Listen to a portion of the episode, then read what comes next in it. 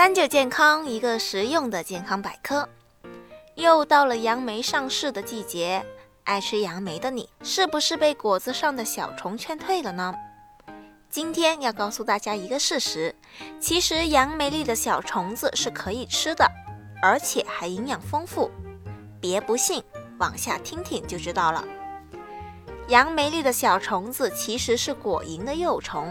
和在腐烂肮脏环境中生长的蛆虫不一样的是，果蝇幼虫从杨梅表面的卵出生后，立即就钻进了杨梅里，之后的活动都在杨梅肉里进行，吃的也是杨梅果肉，因此自然生长的果蝇幼虫可以说是比较干净的了。它会在杨梅里一直待到成年，随后钻出杨梅飞走。进入生命的下一个阶段。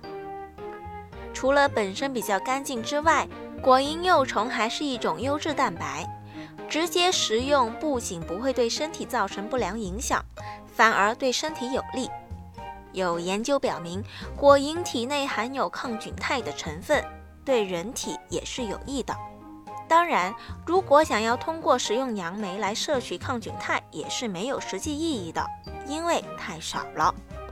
不过，我们可以放心的是，杨梅里的小虫子正常食用不会对身体造成不良影响，即使不能全部清洗干净，也不影响杨梅的食用。但是，对于大多数人来说，把虫子吃进肚子总归过不了心里那一关。有什么办法可以洗干净杨梅呢？下面就给大家支几招：一、盐水浸泡。盐水浸泡是一种简单又实用的方法。杨梅的果肉水润多汁，营养非常的丰富，很容易藏小虫子。但是这些小虫子是非常害怕盐水的，在盐水中很难存活。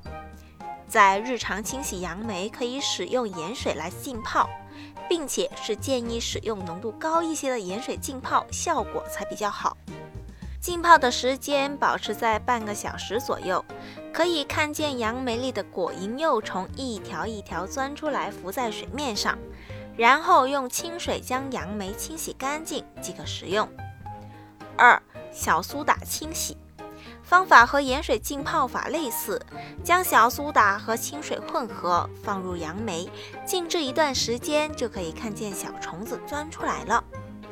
如果担心不够干净，可以在调制苏打水的时候，将小苏打浓度调高一些，顺便浸泡的时间久一点。浸泡之后，将漂浮的小虫子滤掉，剩下的杨梅再用清水简单冲洗一下就可以了。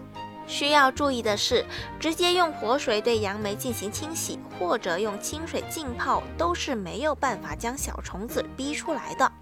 所以清洗的时候千万不要嫌麻烦。好了，今天的节目也差不多了。如果大家还遇到什么问题，可以留言告诉我们。我们下期再见吧。